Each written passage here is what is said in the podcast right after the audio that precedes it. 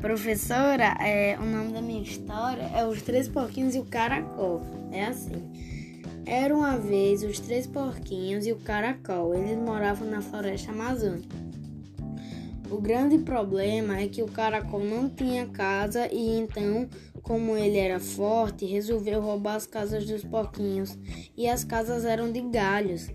Quando o caracol rastejava para roubar a casa dos porquinhos, os porquinhos se mudaram para os Estados Unidos e o caracol ficou com a casa.